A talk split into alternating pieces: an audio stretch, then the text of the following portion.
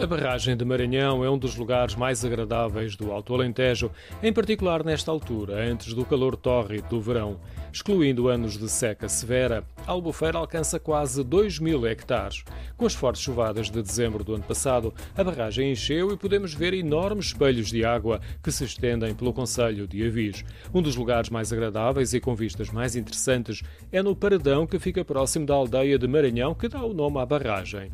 O paradão tem cerca de 200 metros de extensão e a estrada leva-nos por uma via de terra batida que acompanha a Albufeira. Há uma zona de lazer, muitas árvores e sombras. Foi aqui que encontrei Carolina e João que andavam a passear. Isto é muito bonito. Está-se no meio da natureza praticamente. A vista é, é simplesmente bonito tipo, e é agradável de estar, principalmente conviver, porque é um sítio muito silencioso, dá para conversar, conviver uns com os outros. Tem paisagens que não se vê em qualquer lado. Tem um mirador também muito giro lá em cima.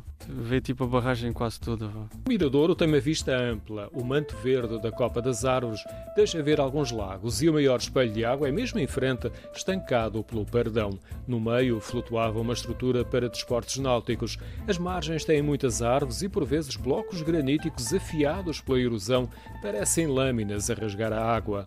O perdão é uma linha reta e no lado contrário da albufeira avaliamos a altura de várias dezenas de metros com uma longa encosta robustecida com milhares de pedras de basalto. No final da encosta vemos a central hidroelétrica e a ribeira retoma o seu percurso normal.